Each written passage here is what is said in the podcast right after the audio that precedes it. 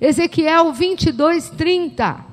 Busquei entre eles um homem que tapasse o muro, se colocasse na brecha perante mim, a favor desta terra, para que eu não a destruísse, mas ninguém achei. Hoje de manhã nós começamos a falar o que é uma brecha. A brecha é uma fenda, a brecha é um buraco, a brecha é um espaço, um vácuo, um, uma coisa entre duas coisas que, que pode ser um abismo, pode ser um distanciamento, pode ser uma fenda. E se é uma coisa que nós estamos vivendo nesse Covid, nessa pandemia, é brechas. Porque a gente não pode nem ficar perto de ninguém. Tem que distanciar. É um tempo que a gente fala pouco, porque tem essa coisa na nossa boca, que atrapalha bastante. É um tempo de não abraçar, deixar de abraçar é um tempo que as pessoas, por não ter a aproximação, que é tudo totalmente ao contrário do que diz a palavra e que diz é, é, a comunhão, a gente vai esfriando, a gente vai ficando comum demais e a gente vai se trancando no nosso mundinho.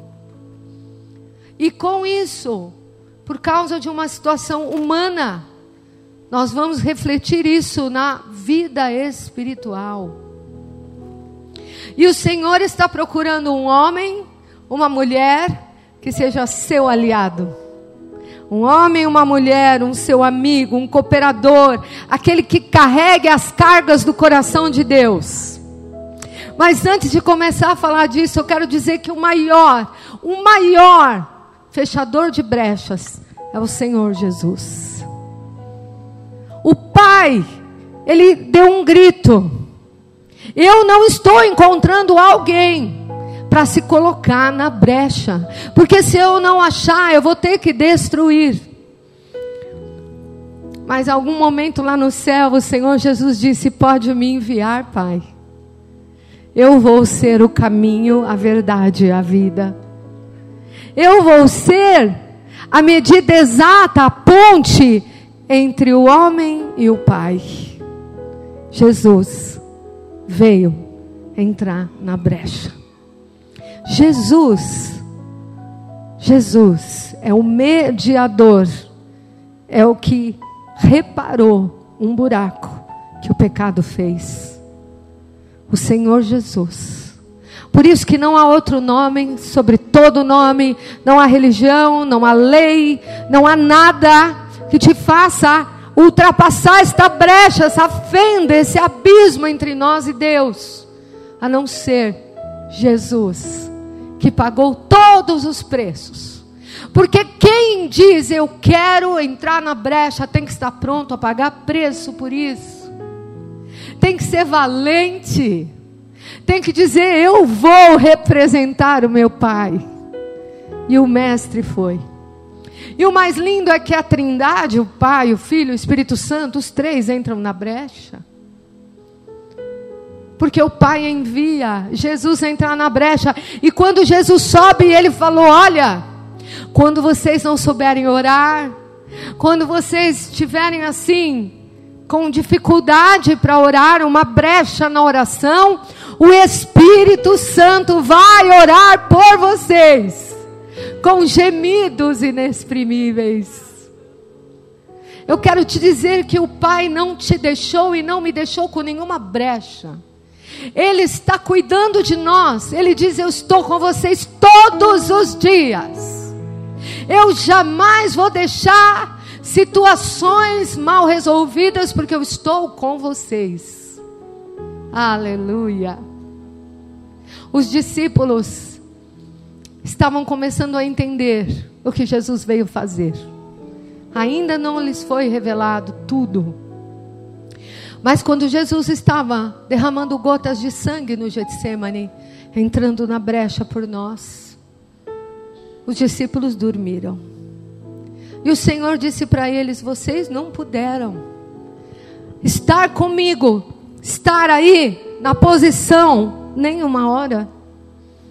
E sabe, queridos, hoje não é diferente. O Senhor disse para os discípulos: vigiai e orai, para não cair em tentação. Ou seja, vigia, vigia, para que não haja nenhum vitrô aberto na tua vida para que não haja nenhuma janela mal fechada, nem a portinha dos fundos, para que na hora do sono, dormir não é errado, dormir faz parte, mas dormiu na hora errada. Dormir na hora que Jesus só quer que você fique acordado, intercedendo, clamando, vigiando, indo, fazendo. E aí fica uma, um grande ensino para mim e para você. Se perto de Jesus a gente tem que vigiar, que dirá nesta geração? A vigilância tem que ser maior ainda. Deus está nos chamando, filhos. Ele é a videira e nós somos os ramos. E se o meu mestre, o meu rei, entrou na brecha, eu também tenho que continuar o que ele fez por mim. O discípulo não é maior que o seu Senhor. Se ele entrou na brecha, por que, que eu não vou entrar? Então hoje eu e você somos embaixadores do Rei. Nós entramos como representantes do Rei aqui na terra. Que forte, que maravilhoso. E nós falamos muito esta manhã que brecha, ficar na brecha, proteger a, o muro, é porque na Idade Média os muros protegiam uma cidade fortificada.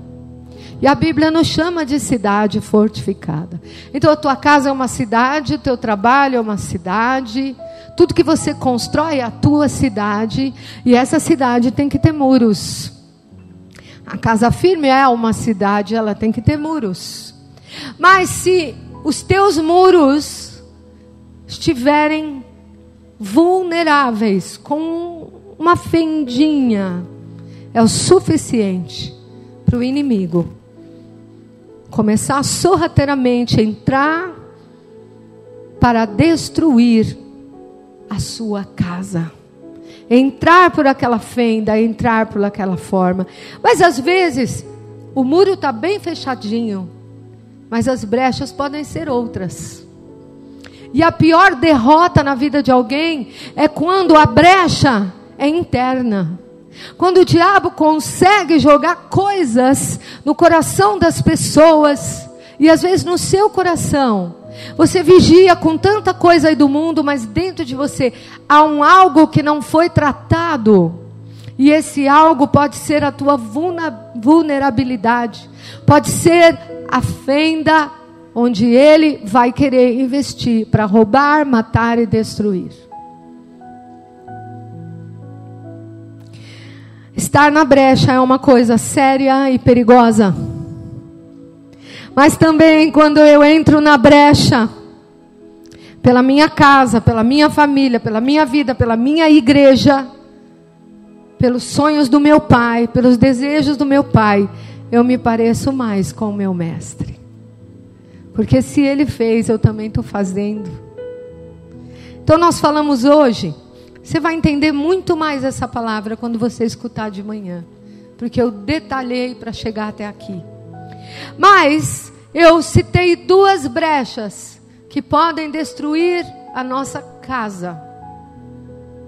Porque o muro, se ele tiver brecha, como nós falamos, vai atingir a casa. Eu falei de duas, o Senhor me entregou três. Falei de duas, eu vou fazer um repasse bem rápido. A primeira brecha a ser fechada é a distração. Você só deixa uma brecha quando você se distraiu, quando você perdeu o foco, quando você não, você descuidou daquilo. Então você descuida de certas coisas, você te distrai de certas coisas, e exatamente o inimigo está esperando uma distração uma um descuido para entrar e fazer a bagunça dele. E quanto mais você quer servir a Deus, quanto mais você está na linha de frente, quanto mais te é dado, também muito te é requerido. E às vezes o inimigo, ele espera você estar tá forte em Deus, mais confiante, e fica te analisando para ver qual é a sua área vulnerável. Em vez de eu e você nos autoanalisarmos, em vez de eu e você fazermos o que a Bíblia manda, examinai-vos a vós mesmos para saber se estáis na fé. Nós deixamos o inferno examinar a gente. Aí, como, como é uma, uma gangue maligna, eles descobrem uma área. Às vezes é algo lá na infância que não foi tratado. Às vezes é uma rejeição, um medo, um abuso, um bullying. E ele começa a ver que a gente naquela área não entregou para Jesus, não foi tratado por Jesus. Ainda tem uma virose naquela ferida ainda tem bactéria naquela ferida. Então o diabo vem e lança uma circunstância, uma situação. E porque está vulnerável, porque está distraído, muitas vezes caímos. E aí, aí, o Senhor, para nos curar, Ele tem que aprofundar mais essa ferida. E por isso a palavra diz: Ele faz a ferida e Ele mesmo ata. E muitas vezes Ele tem que abrir mais a ferida para a gente ver onde está a fenda para a gente ver onde está o problema, porque achamos que só um band-aidinho resolve. Ah, eu vou na igreja no domingo, eu dou o dízimo, já resolvi. Não, não é hora mais de camuflar feridas, não é hora de band-aids.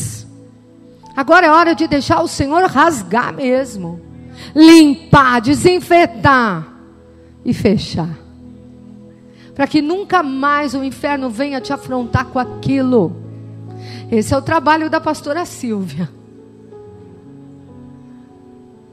Ela, ela é uma enfermeira que não sabe o que ela é. Pega o bisturi de Deus e muitas vezes tem que raspar. Coisas que a gente não quer falar e nem lembrar, mas são as bactérias escondidas na carne que vão, que podem te levar a coisas piores. Eu falei de um missionário que arrancou a unha, não cuidou, e aquilo ele foi levando. E de repente, gangrenou a perna dele. E ele perdeu o pé. Causa de uma unha. Às vezes, queridos, o, aquela unha, aquela situação que você está deixando ali. Não, não vai ter, não vou mexer, está tudo bem. Não está tudo bem, o inferno está preparando uma cilada para aquilo. Resolva com Deus, resolva. Você tem uma casa que em todas as áreas tem líderes aqui para te servir, para te abençoar. Resolva. Nós falamos da distração desta geração. É muito difícil hoje em dia chamar a atenção dessa próxima geração. Porque eles têm tanta mídia, tantos holofotes, tantas coisas, tantas, né? E nós também estamos assim. Eu louvo a Deus porque Deus me mandou trazer luz no meu quartinho escuro. Eu fiz ali meu ateliê porque eu fui liberta de viver olhando para a rede social. Nós precisamos voltar para o papel, para a caneta, meus irmãos. Nós precisamos fazer coisas úteis. Nós não podemos parar, não podemos ser engolidos pelas distrações dessa terra, porque elas estão tirando o melhor de nós. E de repente nós estamos pegando tudo embutido, a gente não pensa mais, a gente não estuda mais. Eu louvo ao Deus que o pastor Odinei e a pastora Silvia foram estudar esse ano. Olha só. Eles podiam fazer outra coisa, mas foram estudar. Tem jovem que não quer estudar, quer ficar no Face. Não quer estudar, quer jogar videogame. E os miolinhos tá fraquinho. É tempo, meus amados, de parar de ser presa do inimigo, de parar de deixar o inferno comer teus neurônios. Você tem a mente de Cristo, acorda, desperta. Há um tesouro dentro de você incrível. Vai aprender o idioma. Vai estudar no Encaf. Eu falei com uma pessoa hoje cedo, é, esses dias. Ai, não sei se eu consigo. Como não consegue? Uma vez por semana? Pelo amor de Deus. Agora, você consegue jogar aquele videogame três horas? Aí isso eu consigo. Equilíbrio, filhos. Eu não sou contra você brincar com seus filhos, você assistir um filme, mas se aquela série está te fazendo rodar à noite, ah, por favor. Tem algo sério aí, distração. É uma brecha que destrói. E agora a segunda é a preguiça. Oh, gente, a preguiça é uma brecha. Parece que a gente fala preguiça, parece uma coisa preguiça. Ah, imagina, eu não tenho preguiça. Mas não, né? Sabe aquela goteira que você nunca arruma? Sabe aquela lâmpada que você nunca troca? Sabe aquela loucinha que você deixa para outro dia, o dia de seu nunca? Sabe aquele armário Sabe as coisas aqui da terra assim? Amanhã eu arrumo, amanhã eu arrumo. Tem coisa que nem te incomoda mais porque a preguiça ganhou. Aí chega. É sério. Por causa de preguiça, você se submete àquele empreguinho de duas horas, de três horas. Quando você tem capacidade para trabalhar oito, nove horas e ganhar três vezes mais. Mas a preguiça diz para você: imagina, não vou morrer trabalhando duas horas, está bom. Gente, Deus tem falado para mim, eu tenho que ser exemplo. E as minhas musses me conhecem. Eu estou lá, eu estou trabalhando. Eu estou fazendo. Eu queria ministrar pessoas com amor. Eu queria dar presente. Eu não tinha isso aqui, ó. Mas eu tinha isso aqui, a minha mão. E com a minha mão eu apresentei pessoas. Eu quero te dizer que o preguiçoso sempre vai dizer: amanhã eu faço. Está lá em Provérbios. E o Senhor está dizendo: ah, a preguiça é uma brecha na tua vida, filho.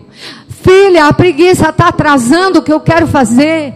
A preguiça não está deixando o meu mover desenrolar. Porque ela, se a preguiça está no terrenal, imagine no espiritual. Ai, ai, não vou, não vou estudar na Encaf, porque, ai, não, não quero. Não quer o quê? É a carne da preguiça que não quer. Não, mais um compromisso mais um compromisso e você dá conta, porque você é homem e mulher de Deus. Manda embora essa carnalidade em nome de Jesus, essa preguiça que não vem de Deus. Sacode o pó. Ah, eu quero ser a mulher de Provérbios 31. Levanta de manhã. Ainda é noite, ela se levanta Ainda é noite, ela está preparando tudo para a família. Tão com frio, ela pega a lã, ela pega a, a, a agulha de tricô e começa. Essa mulher que eu quero ser. Que você olhe para tua mãe e fala: Minha mãe não tem tempo ruim. Mas eu também quero olhar para os meus filhos e dizer: Meus filhos não têm tempo ruim. Eu acho tão lindo Pastor Walter está aí? Ele estava aí. Aí, Pastor Walter. Pastor Walter, eu, eu estava com um problema no dente terrível. 11 horas da noite ele estava de férias aquela semana. O apóstolo, sabe como ele é esse jeitinho assim, árabe, meio camelinho assim. Eu tinha saído do banho, ele põe uma roupa, vamos agora na dentista. Mas amor, agora e nisso ele falou com o pastor Walter, ver se a minha filha dentista está aqui e tal. Gente, o pastor Walter, às 11 horas da noite, estava na porta da dentista, nossa filha Vanessa. Estava lá, eu disse, pastor, o que você está fazendo aqui? Você trouxe toda a tribo, língua, povo, nação. Ele falou, não, não, não. Estou aqui de sentinela, caso o apóstolo precise de alguma coisa. Gente, que lindo. Se colocou na brecha, ninguém pediu. Eu estava testemunhando essa semana. Olha, eu tenho filhos fantásticos aqui. Eu, eu só estou dando exemplo aleatório, tá? Mas são fantásticos. Filhos de verdade que a gente pede, eles vão lá e entram na brecha. O pastor Fred, a minha mãe já tinha estava lá na Praia Grande, precisava ir no médico, eu tinha que pregar no Alfa, não sabia o que, que eu fazia. Senhor, mas eu tenho que entrar na brecha, eu, eu, tenho, eu sou a pregadora da noite, como é que eu vou levar? E eu, Senhor, eu preciso de um homem que entre na brecha. E eu liguei para ele, Frei, você tá, porque ele é meu cunhado, eu chamo ele assim. Frei, você tá aí, você pode me ajudar. Estou chegando, eram seis da tarde. Eu estou chegando em cinco minutos. Pois é, a minha mãe tem uma consulta. Pá, pá, pá, pá, pá. É lá em Santos, por favor, me ajuda. Eu não sei o que eu faço. Agora, agora. Eu vou deixar o pessoal em casa, vou pegar sua mãe e agora. Que lindo, gente. Que lindo. Isso. Pastores, primogênitos. Você acha que a gente assim está todo bonitinho, arrumadinho, a gente não põe a mão na massa, não? Pastor França, se precisar, ele sobe no teto para arrumar, data show. A gente está assim, almofadinha no culto, mas a verdade.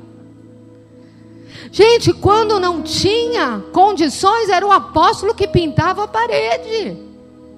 Você não pegou, mas os pastores pegaram.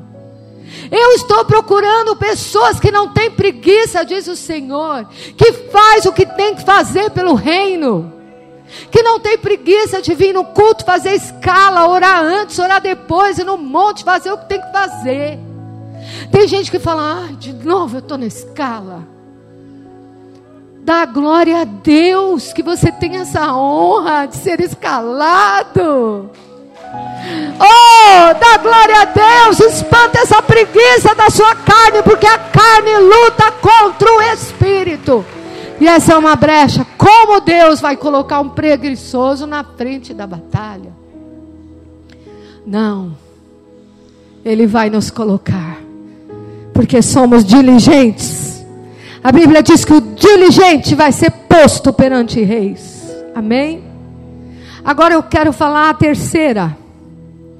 Mas antes eu, eu não dei esse exemplo lá, vou dar aqui. E quando a distração e a preguiça dão as mãozinhas? Oh, oh, oh, Rompe, Jesus. Pois é, eu tenho um exemplo bíblico. Davi era um homem segundo o coração de Deus. Estava andando com Deus, agradando a Deus, vivendo propósitos. Mas nos dias de guerra, que ele estava cansado, que ele não foi, que bateu uma preguiçinha. E que ele estava lá no palácio. E junto com a preguiçinha, bateu uma distração. Não tinha YouTube, não tinha Instagram, não tinha Face, mas tinha uma janela. E naquela janela, ele viu um vídeo pornográfico. Ele viu a Betseba tomando banho. E a atitude dele não foi fechar a janela, foi continuar vendo, vendo, vendo, liberando a carne, liberando a vontade do mundo e pensando: eu quero ela para mim. Só que ele era rei. Só que naquele tempo, só naquele tempo, o rei poderia ter várias mulheres. Ele tinha tudo que ele queria. Mas a distração, mas a preguiça, envolveu ele de uma tal forma que ele se perdeu. Então, Davi, este homem, segundo o coração de Deus, no dia que ele estava em casa, no ócio, um ócio sem razão, um homem espiritual dele dormiu e a carne acordou.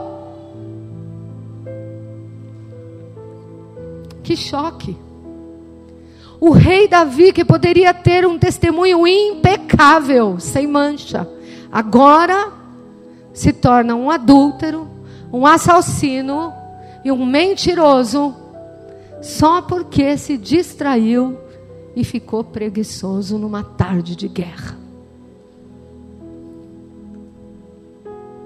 Um olhar, um olhar, uma pequena brecha no olhar. Se os seus olhos forem bons, todo o seu corpo vai ser luminoso. Mas se você pegar estes olhos que são bons e olhar aquilo que não é ruim, então o que, vai acontecer com o seu corpo? Vai ficar escuro. Porque você abriu uma janela no seu olhar. Até os psiquiatras que não conhecem a Bíblia defendem esta teoria: que os olhos trazem para dentro, trazem para o cérebro. E talvez no meio dessa distração e dessa preguiça, veio um sentimento assim: mas por que eu não posso ter? Eu sou o rei. Não, isso aqui não vai ter consequência. E o orgulho e a altivez era outra raiz que estava ali. Eram situações sérias que precisavam ser tratados. E o final da história, vocês sabem, foi horrível. Teve morte, teve assassinato, teve vergonha, teve exposição pública. Davi foi obrigado depois a casar com a Betseba, eles tiveram filho, esse filho morreu. Gente, é só dor e só lágrima. Não vale a pena se distrair, não vale a pena deixar a preguiça espiritual entrar, não vale a pena dar lugar para tua carne. Esta é uma brecha. E atrasou muita coisa na vida dele. E no fim nasceu Salomão. Salomão começou bem, mas terminou muito mal. Davi que lutou com espadas tantas vezes, que fechou o caminho dos inimigos contra Israel, que entrou na brecha tantas vezes, ele mesmo não percebeu a pior brecha que ele abriu entre ele e o Senhor. Porque o Senhor ficou muito entristecido com ele.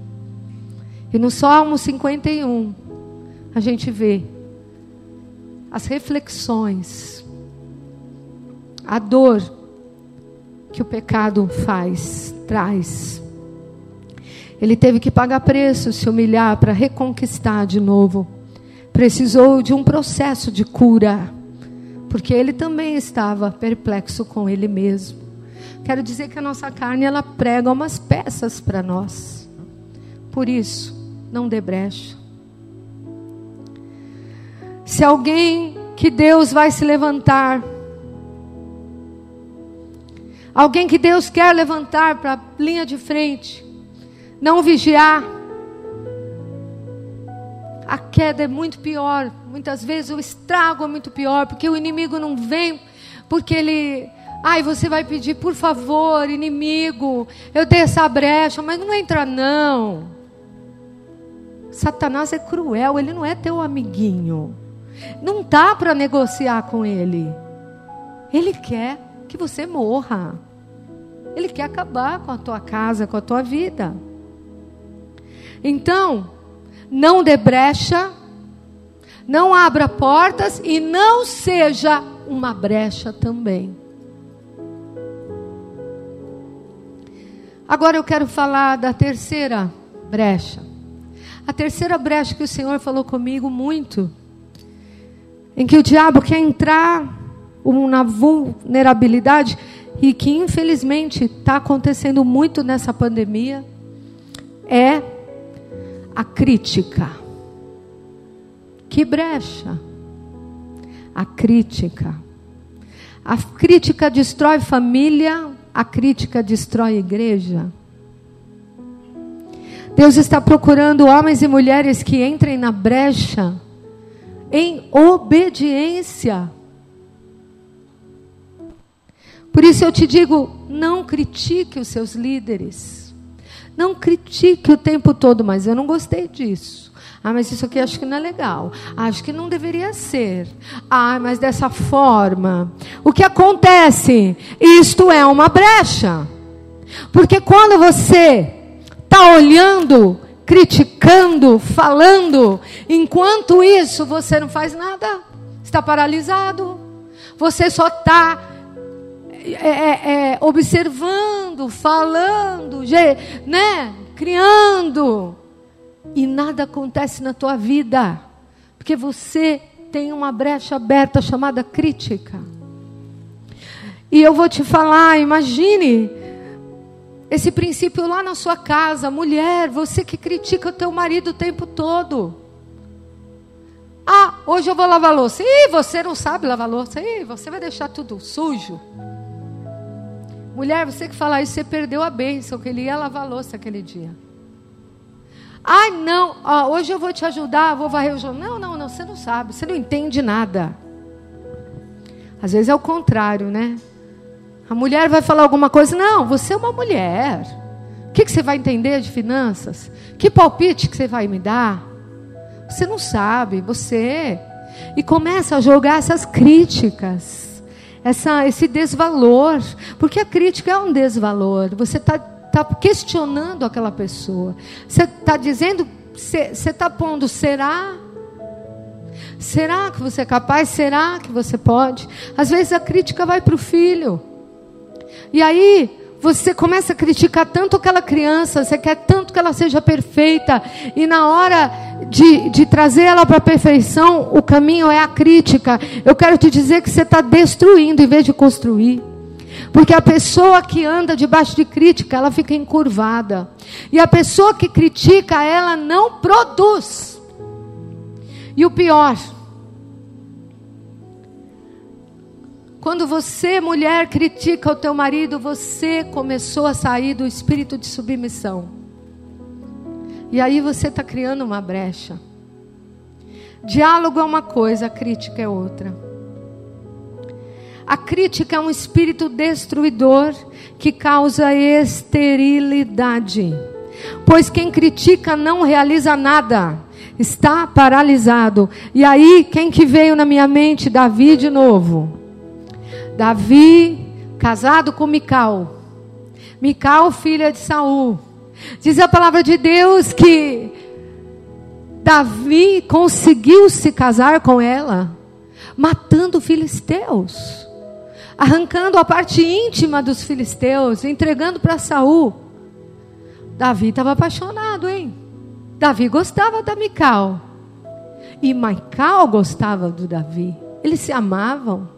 A palavra de Deus diz que um dia Saul queria matar Davi e Mical colocou um, um, uma, uns ídolos assim na cama dela, cobriu para disfarçar, para dizer que ele estava com ela, para o pai criar um plano.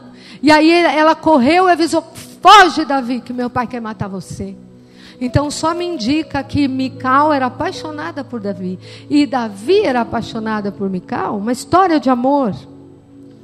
Houveram momentos muito complicados nessa história. Uma união conturbada, mas eles se amavam. Porém, nem a perseguição de Saul destruiu aquele amor, nem as, as guerras, as lutas, as ausências destruíram mas o que destruiu aquele casamento foi a crítica. E lá a pastora Bia vai me ajudar em 2 Samuel 6, depois o 20, 6, 16 e 6, 20. 2 Samuel 6, 16. Ao entrar a arca do Senhor na cidade de Davi, Mical, filha de Saul, estava olhando pela janela, e vendo o rei Davi, que ia saltando e dançando diante do Senhor, o desprezou no seu coração. 6:20, versículo 20. Voltando Davi para abençoar a sua casa, Mical, filha de Saul, saiu a encontrar-se com ele e lhe disse: Que bela figura fez o rei de Israel, descobrindo-se hoje aos olhos das servas de seus servos, como sem pejo se descobre um vadio qualquer. 21. 21. Disse, porém, Davi a Mical: perante o Senhor, que me escolheu a mim antes que eu a teu pai e a toda a sua casa, mandando-me que fosse chegar chefe sobre o povo do Senhor, sobre Israel, perante o Senhor me tenha anegrado. E o versículo 20, 23. 23. Mical, filha de Saul, não teve filhos até o dia da sua morte. Meu Deus. Em todos os momentos desse relacionamento não houve nenhum tipo de punição, havia tumultos, mas quando ela criticou a forma de adoração de Davi, o Senhor fechou o ventre dela e ela ficou estéril. E depois nós não vemos mais sobre ela. Queridos, é muito forte a crítica. A crítica torna situações estéreis. Limpe a sua boca da crítica. Feche essa brecha. Se essa é a tua casa espiritual, se essa é a tua igreja, não fale dela, não fale dos seus pais. Sabe, quando nós oramos, jejuamos pela nossa igreja, nós fazemos isso porque estamos entrando na brecha por ela. Quando você se posiciona para orar pelos teus apóstolos e pastores, você está orando por ela. Mas se você começa a jorrar uma água doce, uma água amarga, você está sendo uma brecha. E o inimigo fala: Ah, esse aqui é um descontente. Ele está criticando. Agora. Agora que eu vou entrar. Agora eu vou inventar um monte de fantasia na cabeça dele, para ele criticar bastante, para ele contaminar outros até que essa brecha fique tão grande que a pessoa já não fica mais na igreja. Eu quero te dizer que a crítica ela traz lepra. Vocês lembram de Miriam, Arão, profetas? Irmãos de Moisés começaram a descer a lenha em Moisés, a criticar Moisés. E aí houve consequência, filhos. Vamos ter cuidado. Deus está procurando homens e mulheres que orem e abençoem seus pais espirituais, seus líderes. Para que esse avivamento que nós estamos clamando venha.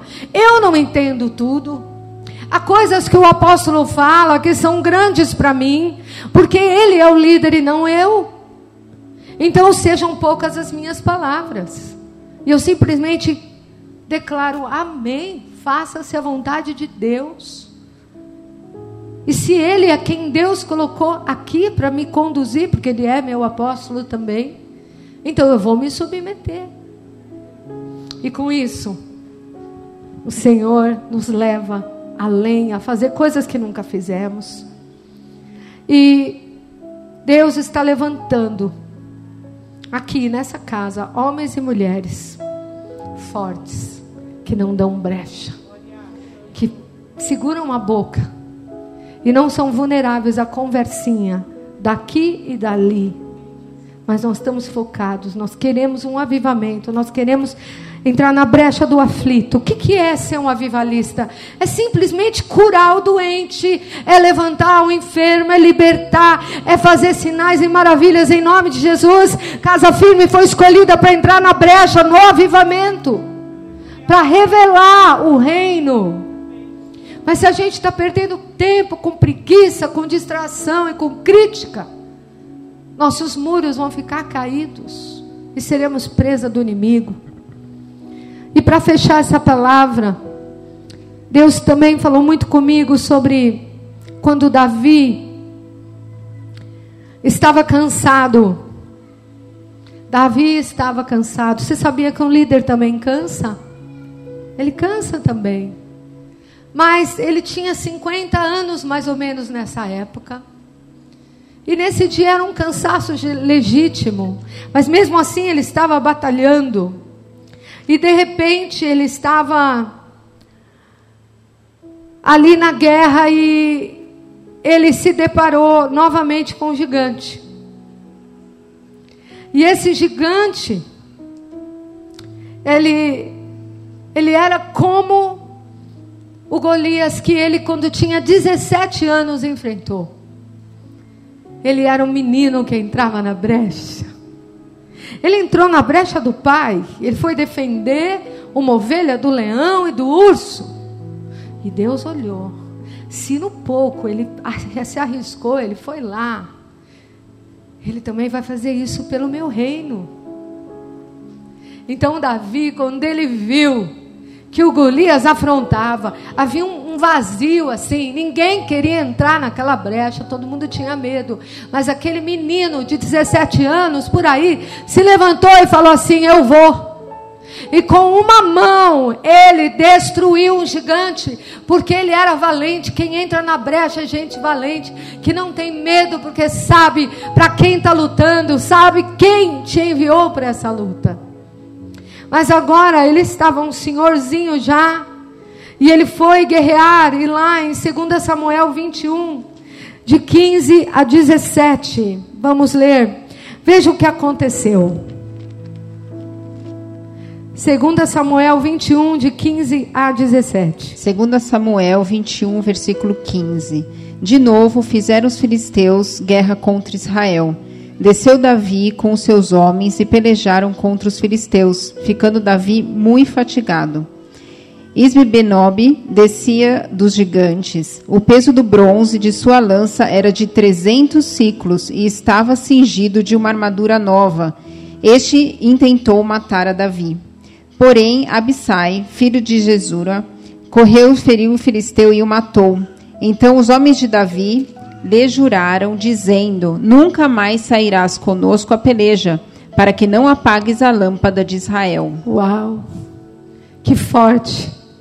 Na juventude, Davi enfrentava gigantes, entrava na brecha, mas agora ele tinha os seus valentes que entravam na brecha por ele. Que tremendo. Que tremendo.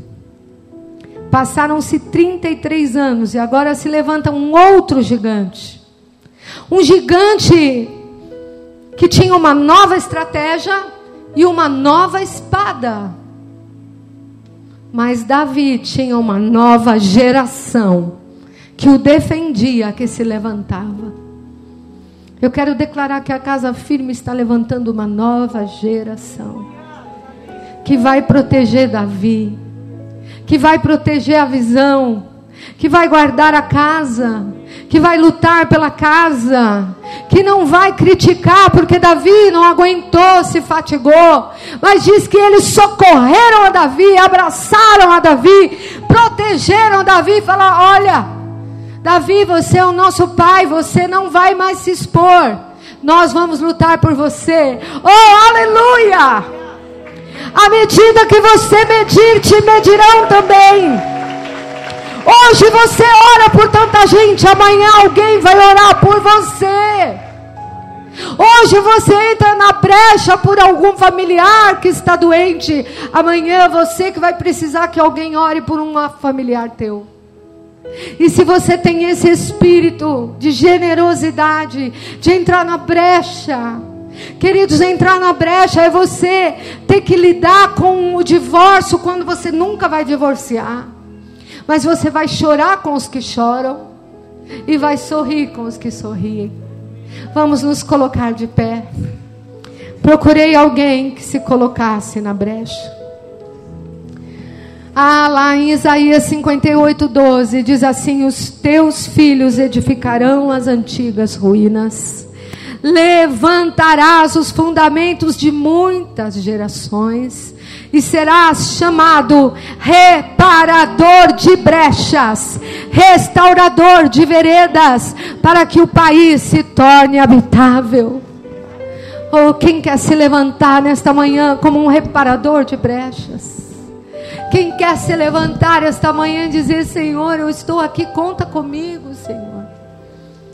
Senhor, eu não quero me distrair, eu não quero deixar a preguiça tomar conta de mim, eu não quero deixar a crítica me engolir, mas eu quero ser este homem, esta mulher, que topa qualquer parada, tanto que a casa de Deus seja protegida, topa qualquer coisa, se posiciona, leva até umas um, uns estilhaços de guerra, não tem problema. Tem armadura nova para você todo dia.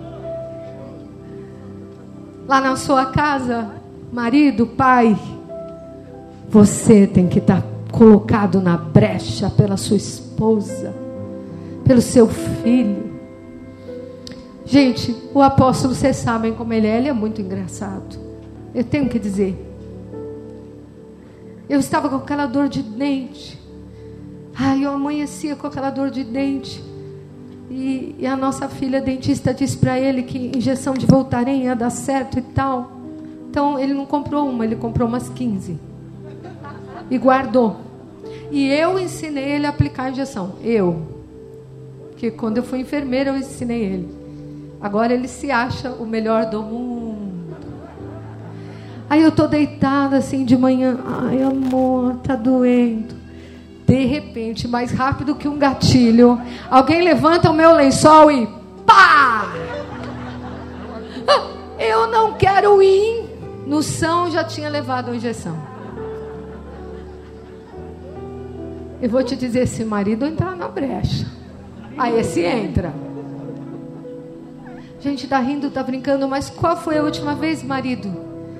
Que a sua esposa sentiu uma dor e você não foi gentil com ela, não cuidou dela, não entrou na brecha por ela, não disse para ela fica quietinho que eu fica quietinha que eu cuido de tudo. Eu lavo, passo, cozinho. Coisas simples, mas que demonstram que você mata leão e urso lá na sua casa, para depois Deus te fazer matar leão e urso no reino. Feche brecha lá em casa. Para você ser um grande, um grande reparador de brechas no reino de Deus. Põe a mão no seu coração. Pai, nesta noite, nós queremos pedir perdão a Ti. Perdão, Senhor, por todas as vezes que ficamos vulneráveis, damos brechas, Senhor, abrimos caminho Senhor, deixamos a nossa carne à vontade e ela nos engana. Ó oh, Deus, tem misericórdia de nós. Perdoa, Senhor, perdoa. Perdoa a distração. Perdoa, Senhor, quando o mundo está nos engolindo, estamos tão vulneráveis a isso. Quando gastamos horas no Facebook, Senhor deixando coisas que não edificam entrar na nossa vida. Senhor, quando nós perdemos, jogamos o tempo precioso no lixo. Quando a preguiça, quando a vontade de não fazer nada, rouba os planos que Deus tinha para nós. O tempo está passando e nós estamos simplesmente observando o vento. Oh, tem misericórdia de nós. Tem misericórdia das críticas, Pai. Daquelas coisas que em vez de empurrar, destroem. Das Oh, Deus, esse espírito de Mical muitas vezes que traz a infertilidade. Oh, Rebaçaia lá e perdoa-nos, Senhor. Como igreja, nós não queremos distrair, nós não queremos ser preguiçosos, nós queremos ser diligentes. Nós não vamos parar de orar, nós não vamos parar de buscar. E nós não vamos criticar a visão, mas nós vamos ser parte da visão integralmente. Oh meu Deus, perdoa-nos uma vez mais e ajuda-nos. Traz entendimento, traz revelação, para que possamos ser, Pai uma casa com muros protegidos. Ore canta labaxaia. Ore canta, levanta, Senhor, um ao outro para abençoar o outro. Davi encontrou quem o ajudasse no momento mais difícil da batalha. Que um possa encontrar o outro no momento mais difícil da batalha. Pai, eu abençoo meus filhos. Eu declaro que esta casa é uma casa forte posicionada em Ti. Meu filho, minha filha, eu te abençoo. Eu declaro que você se levanta mais forte com essa palavra. Você se posiciona. Seremos reparadores de brechas. Seremos aqueles que tirarão pessoas do inferno e colocarão no céu. Seremos ponte como Jesus foi a nossa ponte seremos, oh aleluia, aqueles que dizem: levanta-te e anda. Nós seremos aqueles que tirarão Lázaro da morte, porque seguimos o padrão do grande reparador de brechas, que é o Rei Jesus. Eis-nos aqui, Senhor. Eu te abençoo, meu filho, minha filha, em nome do Pai, do Filho e do Espírito Santo. Levanta e resplandece, porque já veio a tua luz e a glória do Senhor nasce sobre ti. Aleluia! Glória a Deus!